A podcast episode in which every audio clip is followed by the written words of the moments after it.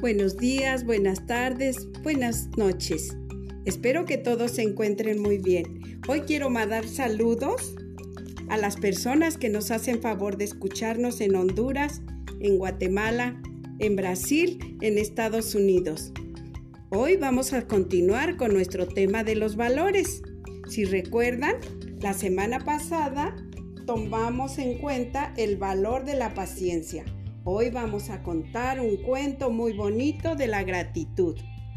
¿Sí? Para que reflexionemos con los niños respecto a este valor que debemos fomentar en ellos, enseñándoles que todo lo que tenemos es debemos de agradecerlo. A papá, a mamá, a la vida, a la naturaleza, a Dios, a quien tengamos presente, que nos lo brinde y empezamos con este lindo cuento que se llama La abuela. Había una abuela que estaba sola en su casa y que siempre estaba triste. Estaba muy sola. No sabía cuentos, ni juegos, ni canciones, ni nada para entretener a los niños. La pobre abuela no hacía más que coser y aburrirse. Vivía muy aburrida en su casa. Un día que hacía mucho, mucho frío y llovía, la abuela escuchó en su ventana unos golpeteos más o menos así. La abuela se levantó y vio que era un pajarito que se estaba helando de frío y que tenía mucha hambre. Afuera estaba lloviendo. Llovía mucho. El pajarito tocaba en la ventana. La abuela decidió abrir la ventana y dejarlo entrar. El pajarito entró temblando, temblando de frío. La abuela le dio miguitas de pan y lechita. El pajarito comió muy feliz y agradecido. y estuvieron muy contentos y juntos durante ese tiempo.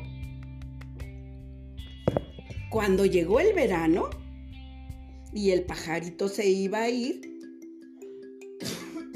la abuela se echó a llorar. El pajarito sintió pena por la abuela, que tanto lo había cuidado y tratado también.